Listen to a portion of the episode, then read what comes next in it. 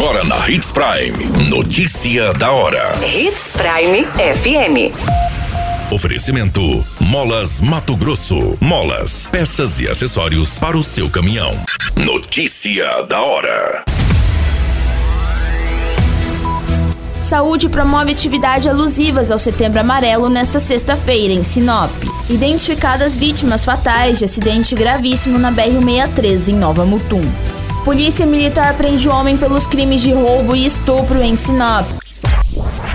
Notícia da hora. O seu boletim informativo. A Secretaria de Saúde vai promover sexta-feira uma série de atividades alusivas ao Setembro Amarelo, mês de prevenção ao suicídio. A ação será das 7 e 12 horas na Praça P18, onde está localizada a Academia de Saúde e contará com atividades como aromaterapia, reiki, auricoloterapia, testes rápidos para identificação de infecções sexualmente transmissíveis e vacinação.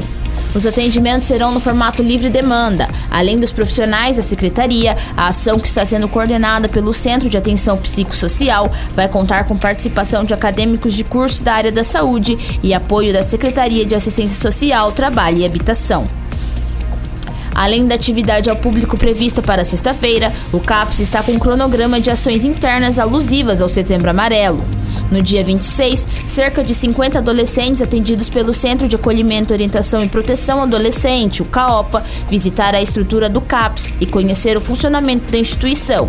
A ação foi acompanhada pelas secretárias de Saúde Daniela Galhardo e Assistência Social, Trabalho e Habitação, Sheila Pedroso, e contou ainda com a apresentação cultural de alunos da Escola Albert Sabin. Na semana passada, os pacientes atendidos pelo CAPS participaram de uma atividade extramuros com um foco do cuidado com a saúde mental. Foi um dia de atividades recreativas na Associação de Servidores Públicos de Sinop e contou com café da manhã e almoço. A ação teve apoio dos profissionais do Corpo de Bombeiros. Você muito bem informado. Notícia da hora na Hits Prime FM. As cinco vítimas fatais do acidente registrado na BR-163, no quilômetro 561, já foram identificadas. A ocorrência foi registrada na segunda-feira, no início da tarde, envolvendo uma carreta e um veículo de passeio.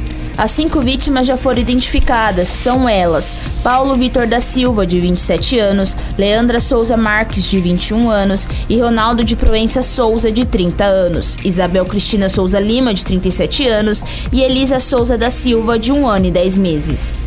As vítimas se tratam de uma família que estava no veículo. Isabel Cristina era esposa de Paulo Vitor e mãe de Leandra Souza, e da bebê Elisa Souza. O outro homem, identificado como Ronaldo Proença, era namorado de Leandra.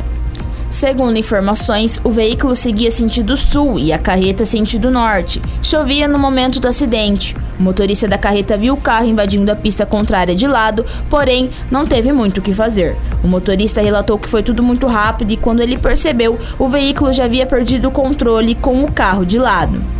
O motorista relatou que tentou frear, mas que a colisão foi inevitável. Ele falou que tentou socorrer, mas quando chegou perto do carro, já viu os destroços do veículo e também as vítimas.